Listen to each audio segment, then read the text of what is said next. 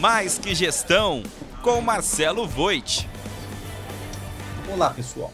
Hoje nós vamos falar sobre como o ambiente e o público impactam em nosso reconhecimento profissional. Eu vi várias publicações nas redes sociais, inclusive com fotos, sobre um experimento realizado nos Estados Unidos. Trata-se de um violinista que tocou por 45 minutos no metrô de Nova York. Apenas quatro pessoas pararam para assisti-lo e uma bateu palmas. O violinista conseguiu arrecadar 20 dólares. Na noite seguinte, o mesmo violinista tocou em um dos cenários mais reconhecidos no mundo e cobrava pelo menos 100 dólares cada ingresso. A experiência provou que o extraordinário num ambiente comum não brilha, não é reconhecido.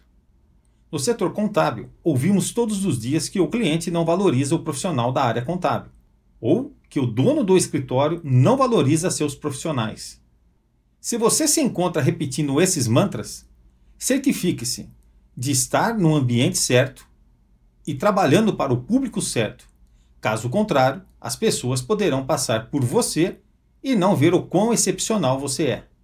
Veja o perfil de seus clientes e analise se eles têm o perfil adequado para a sua estrutura e conhecimento.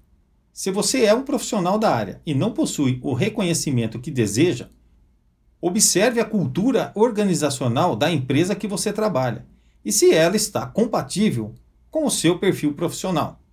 Hoje não temos mais a barreira da localização. A tecnologia democratizou e proporcionou um oceano de oportunidades.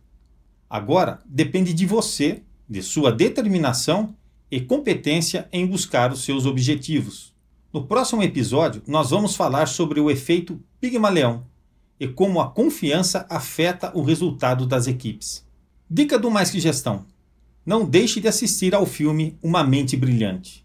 O enredo conta a história de como um portador de esquizofrenia aprendeu a conviver com essa enorme dificuldade usando as adversidades a seu favor, chegando a ser aclamado com um prêmio Nobel de matemática.